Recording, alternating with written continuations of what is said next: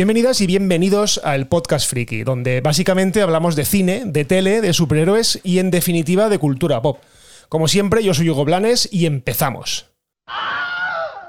Bueno, un mes sin pasarme por aquí, un mes sin publicar ningún episodio, un mes prácticamente sin dar por saco en redes sociales con los episodios del podcast, pero es que necesitaba parar. ¿Sabéis ese momento en el que la cabeza os hace pum y decís o paro o directamente voy a petar. Así que así fue. Hace un mes, pues tuve que hacer una parada de máquinas. Eh, aparte, también tuve que dedicarme bastante a un par de proyectos que me consumieron bastante, así que decidí hacer un stop en el camino, eh, recuperarme, coger fuerzas y bueno, un mes después ya estoy aquí. Ha pasado muchísimas cosas, pero vamos a empezar con lo primero que ha pasado y es que el domingo pasado tuvieron, tuvo entrega, perdón, la entrega de los o la ceremonia de entrega de los Oscars de la Academia. Bien, normalmente no suelo hablar de los Oscars porque, bueno, los últimos años he sentido bastante desconexión con lo que se premiaba eh, eh, en contraposición con lo que a mí me gustaba. Pero sí que es verdad que en este año pues, he conectado con bastantes películas, he visto bastantes películas de las nominadas y me apetecía comentaros un poco cómo fue la gala y cuáles fueron los, los premios. Bueno, yo la gala no la vi, hace años que no hago ese ritual de quedarme de domingo a lunes viendo de empalmón la, la gala de los Oscars, pero es que pues ya no tengo el cuerpo para esos trotes, trabajo, como casi todo el mundo, y eso de quedarme toda la noche en vela viendo una gala que además desde siempre pues ha sido bastante interminable y digamos que me aburre bastante, bueno, pues ahora se ha convertido en una especie de ritual, abrir los ojos el domingo por la mañana, perdón, el lunes por la mañana en este caso, y lo primero que hago es ver qué es lo que ha sido, lo que ha ganado, qué ha pasado y todas esas cosas. Bueno, de lo que pasó o de aquello que pasó concretamente, hablaremos un poquito más adelante, pero vamos a repasar cuáles han sido las triunfadoras de la noche, ¿vale? Porque en mi opinión no hubo ninguna sorpresa así sonada, pero bueno, merece la pena eh, nombrarlas.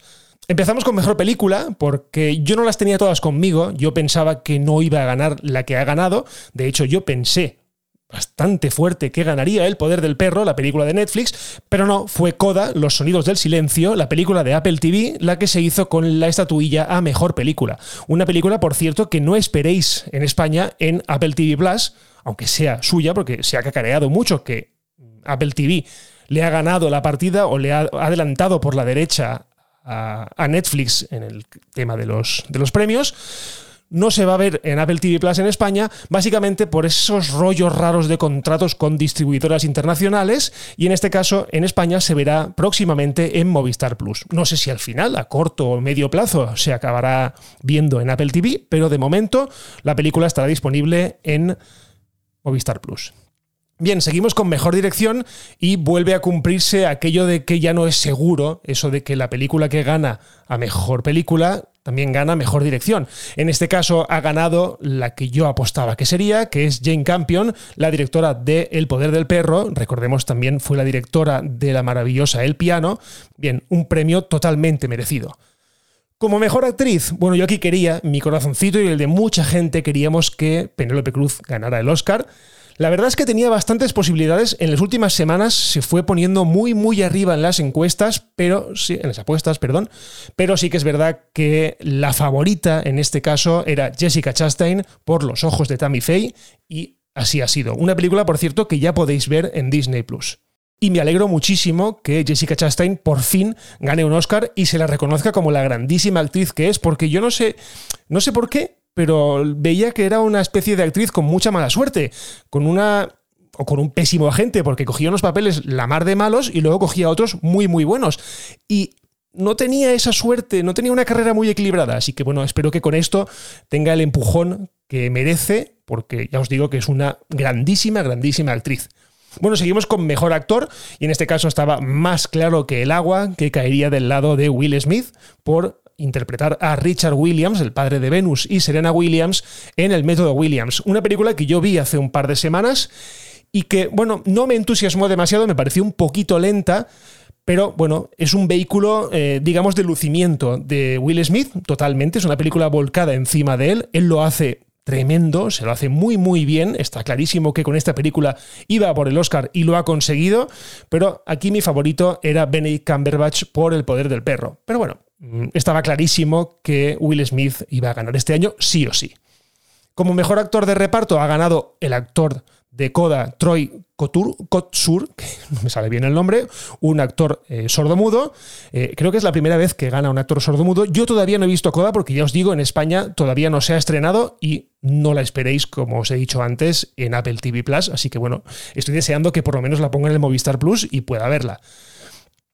Y por último, como mejor actriz de reparto, Ganó la favorita, ganó mi favorita, que era Ariana DeBose, que es la que interpreta a Anita en West Side Story, haciendo, eh, digamos, ese paralelismo mágico de ganar por una actuación por la cual ya había ganado, en este caso Rita Moreno, hace pues, muchísimos años, no voy a decir tantos porque no me acuerdo exactamente el año en el que se estrenó la anterior West Side Story, pero tiene gracia, o es, digamos, eh, bastante romántico el hecho de que Ariana DeBose gane por el mismo papel que Rita Moreno en la película anterior. O sea, está muy guay porque las dos han ganado por interpretar exactamente al mismo personaje. Bueno, y termino con la última de las categorías que a mí, eh, digamos que me interesaban especialmente, y no es otra que la de mejor película de animación. Aquí la verdad es que se vuelve a cumplir un poco el patrón de que para los académicos mejor película de animación es mejor película para niños, ¿vale? Además, más de una vez eh, se han dirigido a ellas como películas para niños. No estoy de acuerdo porque hay películas que no son para niños, son para gente más mayor o para todos los públicos y no tienen por qué encasillarse en películas para niños. En este caso, yo quería que la academia fuese valiente y dejase, por un lado, a Disney de, de lado, nunca mejor dicho, pero no. En este caso volvió a ganar una película de Disney, en este caso fue Encanto, la última de las estrenadas por la casa de Mickey Mouse. También tenía eh, como nominadas a Luca y a Raya y el último dragón, pero al final ha sido Encanto la que se ha llevado el gato al agua. Muy mal porque para mí Los Mitchell contra las máquinas es la mejor película de animación del año, pero además de largo. Una película súper entretenida, súper bien hecha, súper currada y que además no se centra en el nicho de los niños para complacerlos a ellos, sino que es una película que es aptísima para todas las edades. Y por cierto, no quiero que se me olvide el único ganador patrio, el único ganador español de la gala, que ha sido el Limpia Parabrisas a mejor cortometraje de animación en la categoría de ficción. Así que enhorabuena desde aquí. Y por cierto, antes de terminar este repaso de los principales premios, me gustaría mencionar a Dune, que ha sido la grandísima triunfadora en todas las categorías técnicas, como no podía ser de otra manera. La película de Denis Villeneuve se ha llevado Mejor montaje, mejor fotografía, mejor diseño de producción, mejor música, mejor sonido y mejores efectos visuales. Algo, la verdad, que bastante, bastante previsible porque la película, como ya os mencioné en el episodio correspondiente a, a Dune, es un pasote. O sea, es artísticamente increíble, la música increíble, los efectos visuales tremendos. O sea, yo que he sido siempre defensor en este caso de Marvel y sus. y que se valoraba bastante poco los efectos visuales de las películas de Marvel, en este caso es que Dune no tenía rival, pero vamos, de ninguna manera. Ya, por cierto, una cosa que casi se me olvida comentaros, casi se me olvida, y son dos nuevas categorías que la verdad es que han sido un ridículo, además espantoso, y eran la mejor película popular y el Oscar al mejor momento, eh, digamos, cinematográfico de, en una película, ¿vale? Dos premios que se han dejado a la, de la mano, o sea, se han dejado al voto popular, ¿vale? Se ha votado por internet y aquí yo creo que ha pasado algo un poco como el efecto Rodolfo Chiquilicuatre con televisión española. Y es que la gente ha ido a trolear a muerte, eh, a ver qué es lo que salía, porque de otra manera no puedo entender cómo se han desarrollado estos premios. Por un lado, el Oscar al mejor eh, momento dentro de una película se lo ha llevado la Liga de la Justicia de Zack Snyder por el momento en el que Flash hace su viaje en el tiempo corriendo muchísimo, ¿vale? Un momento, la verdad, muy, muy emocionante, pero que, bueno, pues eh, tenía como rivales a Vengadores Endgame o Spider-Man No Way Home. Bueno, la verdad es que yo lo tengo bastante claro que el momento eh, de Vengadores Endgame para mí es el momento cinematográfico de la década. O sea, ese momento en el que salen todos los superhéroes eh, congregados eh, frente a, a, Thanos y a su ejército, pues la verdad es que a mí me parece el mejor momento o el único momento que a mí me ha puesto los pelos de gallina en el cine. Pero bueno, y aquí viene la otra categoría problemática, que era la de mejor película popular, que también, como os he mencionado, también estaba sujeta a votación popular. Bien, en este caso ha ganado El Ejército de los Muertos de Zack Snyder, una mierda de película para Netflix que si queréis que os diga la verdad, o sea, esto suena a troleo monumental. Más que nada porque las otras candidatas a esta película era, por ejemplo, Cenicienta, la Cenicienta de Camila Cabello, la de Amazon Prime, que es más mala que pegarle a un padre. Yo creo que aquí la gente ha ido a putear bastante, ha ido a, que la academia hiciese el ridículo y en este caso así ha sido. O sea, no se entiende de otra manera que haya ganado una película del magnífico, entre comillas, director Zack Snyder, porque no, El Ejército de los Muertos es una mierda de película como La Copa de un Pino, directa a Netflix y es que no tiene ningún sentido que gane a mejor película popular. Además, una película que apenas hizo ruido eh, más allá de su semana o semana eh, y media después de su estreno. Así que yo creo que ha sido una troleada en toda regla y estos premios deberían replanteárselos y deberían eh, darles una vuelta porque no. Esto es para ellos la manera de. Si esto es para ellos la manera de acercarse al público general, yo creo que aquí tienen las de perder, además de todas, todas. Bueno, y vamos con el momento de la noche, lo que pasó, lo que eclipsó todos y cada uno de los premios que se entregaron. La verdad es que menuda putada eh, ganar tu Oscar y que la gala se recuerde no por lo que lo que pasó en ella, es decir, por la emoción, por los lloros, por los discursos, por las bromas, no. Esta edición, la edición número 94 de los Oscars, será recordada por el ostión que le metió Will Smith a Chris Rock. Bueno, empecemos desde el principio. ¿Qué es lo que pasó? Bueno, en un determinado momento está el cómico, bueno, cómico para quien lo considere así, a mí Chris Rock no me hace ninguna gracia, no me la he hecho nunca, ¿eh? no me estoy apuntando al carro, no me estoy subiendo al carro en las últimas horas porque se le tenga más o menos manía, no, yo siempre le he tenido manía, he sido bastante, bastante crítico con él porque me pone muy nervioso.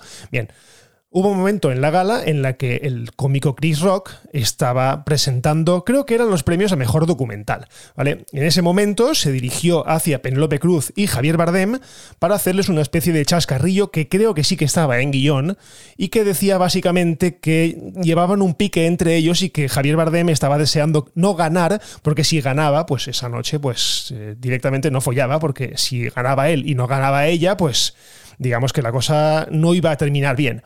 El problema fue cuando giró su atención hacia el matrimonio de Will Smith y Jada Pinkett. Aquí la cosa se puso un poco fea porque el cómico Chris Rock hizo una pequeña broma. Vamos a escucharla y luego la comentamos. Jada, I love you. G.I. Jane 2, can't wait to see it. All right?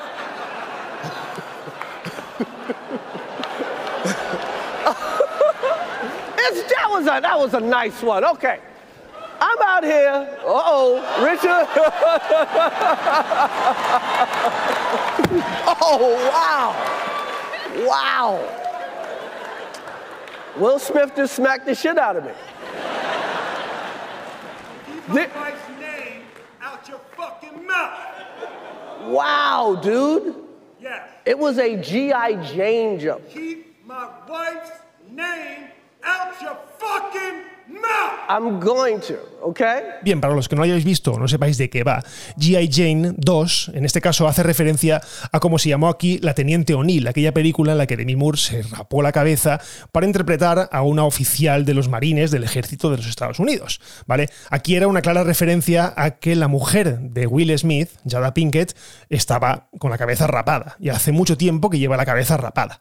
Lo que no sabía mucha gente es que esta mujer eh, sufre algo así como una alopecia autoinmune o una enfermedad tiene una enfermedad autoinmune que le provoca alopecia y por tanto pues se ha dedicado o se ha, decidido raparse el pelo y ir así, ¿vale? En este caso vemos en el vídeo, si no lo habéis visto os recomiendo que lo busquéis en YouTube porque estará por todos los lados, eh, hay un momento en el que él suelta la broma, la broma de estoy deseando verte en la Teniente O'Neill 2, Will Smith se ríe, porque es cierto que Will Smith se ríe, a ella no le hace ni puta gracia, la cámara vuelve a enfocar, o el plano, la producción vuelve a enfocar a, Chris Rock, y en ese momento Chris Rock hace así como un acto de sorpresa diciendo, hombre, Richard, refiriéndose a que Will Smith eh, interpreta a Richard Williams, al padre de las hermanas Williams, se está acercando hacia él, parece que va a hacerle una especie de broma, cuando realmente lo que ocurre es que le pega una galleta de mucho cuidado. Le pega un buen bofetón que además se escucha la mar de claro.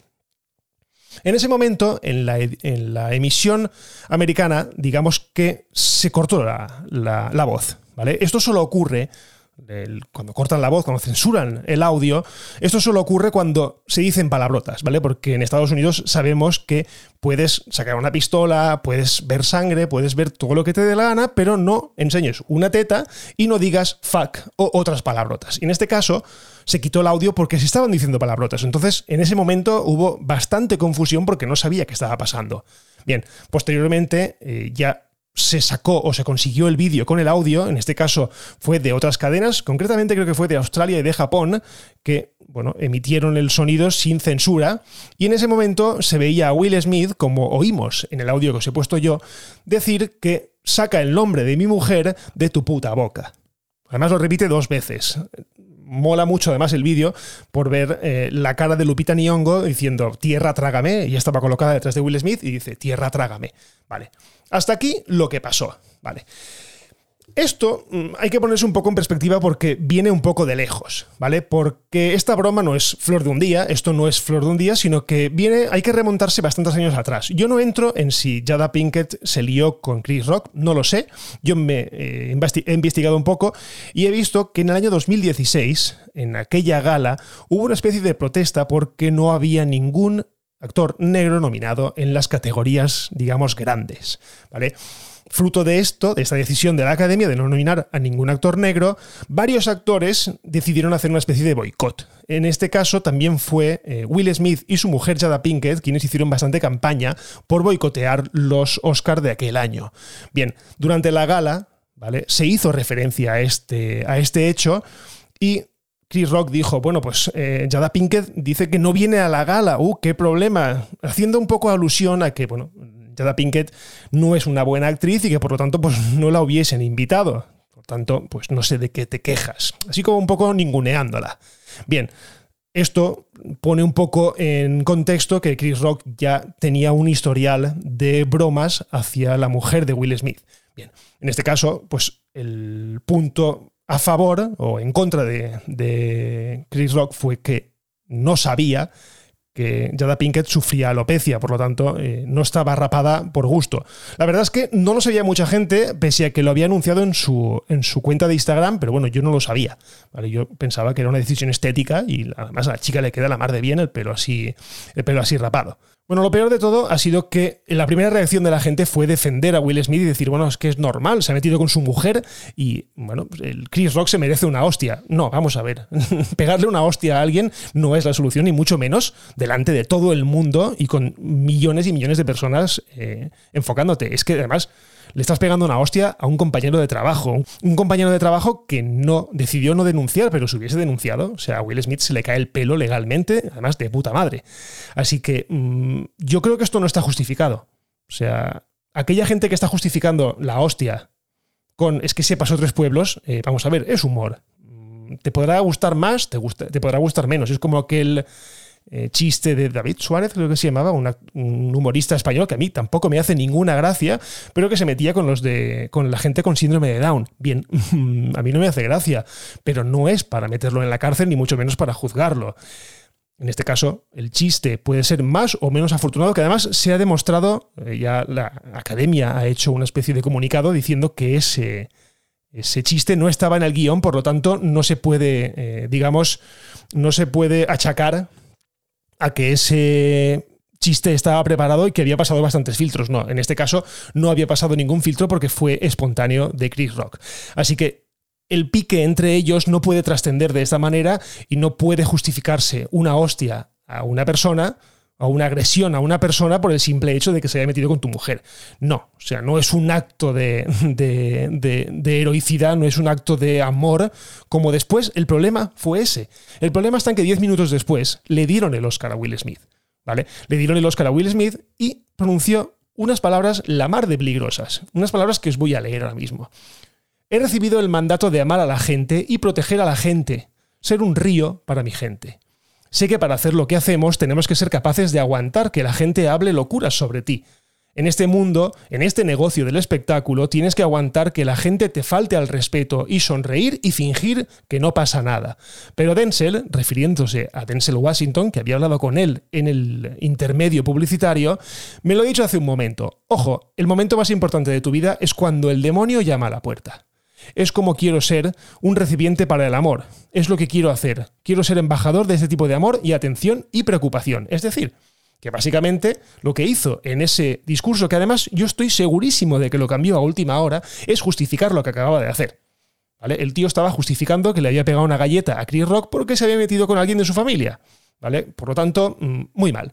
Muy mal, porque además, minutos después, el propio hijo de Will Smith, Jaden Smith, colgó un tuit muy desafortunado en el que ponía: Nosotros lo hacemos así. ¿Vale? O sea, actuamos así. Cuando alguien se mete con nosotros, le metemos una hostia muy mal. Este mensaje es un mensaje completamente erróneo para todo el mundo y más para la juventud que piense que cualquier insulto, cualquier que se meta alguien contigo, está justificado pegarle una hostia porque es así, me has hecho esto y, tengo el derecho de meterte una hostia. No, no.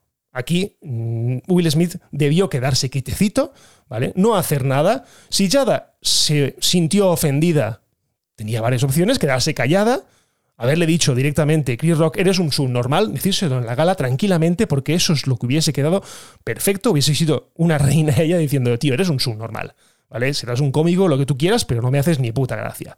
¿Vale? En este caso no ocurrió así. Y además, lo gracioso de todo, que os lo he comentado al principio, es que a Will Smith le hizo gracia el chiste. A Will Smith le hizo gracia. Lo que pasa es que, fuera de plano, yo creo que Yoda le pegó la mirada del siglo y le dijo, tío, ¿cómo consientes esto? Porque además la risa de Will es sincera, es una risa que se nota que es una, es una risa forzada, porque además las risas forzadas se notan. En este caso, esa risa no era forzada. Will Smith le hizo gracia que se metieran con su mujer. Por lo tanto, la reacción de después fue desmesurada. Y bueno, a partir de aquí, todo han sido reacciones, reacciones y más reacciones. Eh, gente justificando la hostia, gente defendiendo a Chris Rock. Yo ni defiendo a Chris Rock porque no me cae bien, pero reconozco que es un humorista y que te puede gustar más o menos, pero las bromas no deben ser motivo de ataque y mucho menos de una agresión. Bueno, y hasta aquí mi alegato sobre esta situación. No voy a hablar del imbécil de Pablo Motos que anoche en, en el hormiguero, pues se dedicó a defender a Will Smith, a su amigo Will Smith, que yo me río, eso de que Will Smith es su amigo, bueno, es una persona que has entrevistado pues siete, ocho veces o diez veces y lo conoces un poco, pero eso de que, de que es tu amigo, pues la verdad es que no cuela. Pero bueno, él se dedicó un poco a defender que, pues que a Will se le fue un poco la mano, pero es que era normal porque se había metido con su mujer, no, imbécil, no. Pegarle a alguien no es la solución nunca, ya seas Will Smith o seas quien seas. ¿Y ahora qué va a pasar con Will Smith? Bueno, pues yo Mm, apuesto que no le va a pasar absolutamente nada. ¿Por qué? Porque a Will Smith se le ha perdonado todo en esta vida.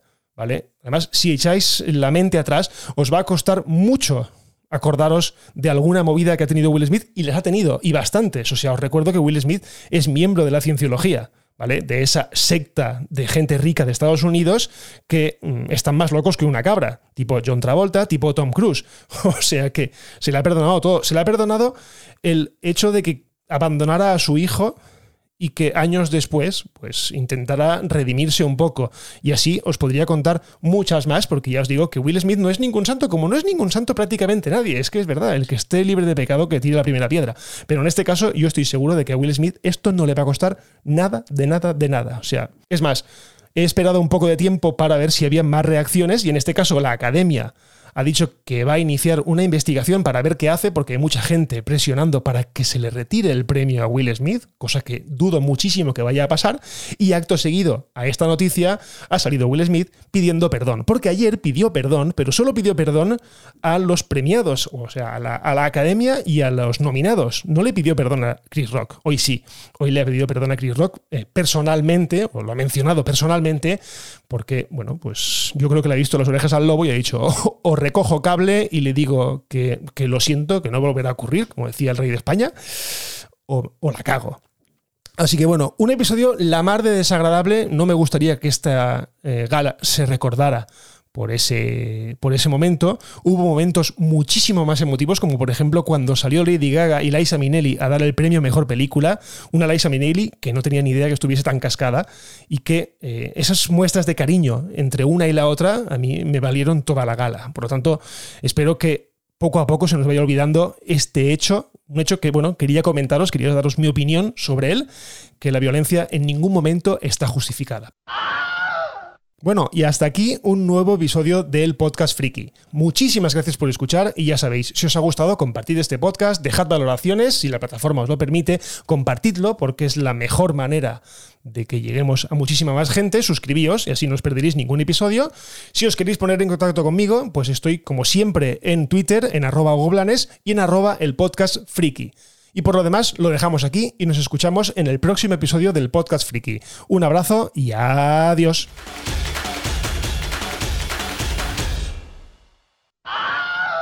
Bye bye, hasta otro ratito, ¿eh?